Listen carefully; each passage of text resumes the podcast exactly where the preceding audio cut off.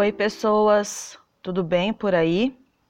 Primeiro, quero agradecer a todos que escutam o podcast Falar Português Brasileiro e dizer que, caso tenha ficado alguma dúvida, para entrar em contato pelas redes sociais ou pelo e-mail profa@falarportuguesbrasileiro.com. Visitem a nossa página falarportuguesbrasileiro.com e conheça um pouco mais do nosso trabalho. Cadastre-se e receba o material sobre o podcast. Vou retomar o último episódio, episódio 13, séries brasileiras, dizendo que aqueles seriados indicados são fofinhos, com exceção de 3%. Para o episódio de hoje, vamos para o outro lado dos seriados produzidos aqui no Brasil séries mais pesadas e que nos tiram o sono, que é o caso de Irmandade e Carcereiros. O seriado Irmandade não é indicado para menores de 18 anos, pois é violento ao retratar o surgimento de uma facção criminosa no interior de uma cadeia superlotada na década de 90. Apesar de ser ficção, o seriado aborda temas comuns das políticas públicas no Brasil, como a corrupção no sistema carcerário, a superlotação, a falta de direitos e a pobreza. De certa forma, a crítica é bem ampla.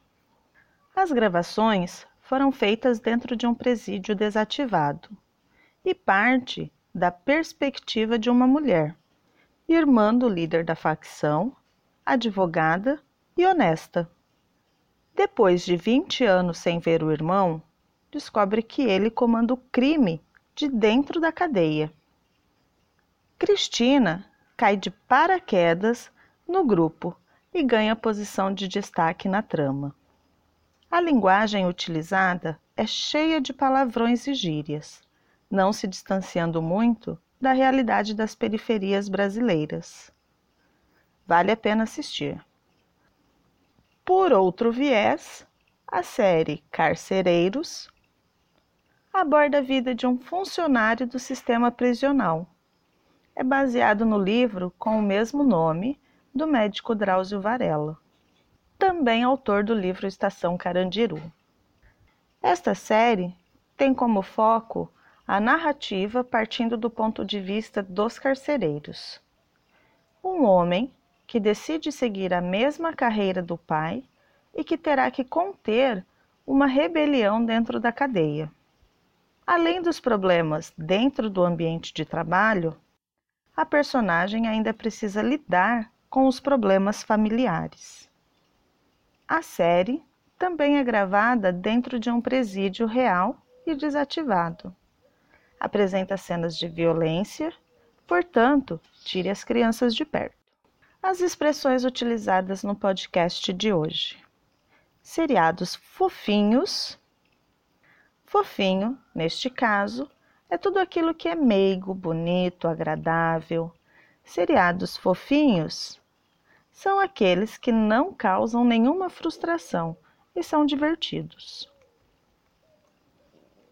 A próxima expressão é cair de paraquedas é quando aparecemos de forma inesperada, sem uma preparação anterior, como é o caso da personagem Cristina na série Irmandade. Por hoje é só, pessoal. Aproveitem as dicas, saiam do tédio, aprimorem a língua portuguesa e preparem a pipoca. Abraços a todos e até a próxima semana.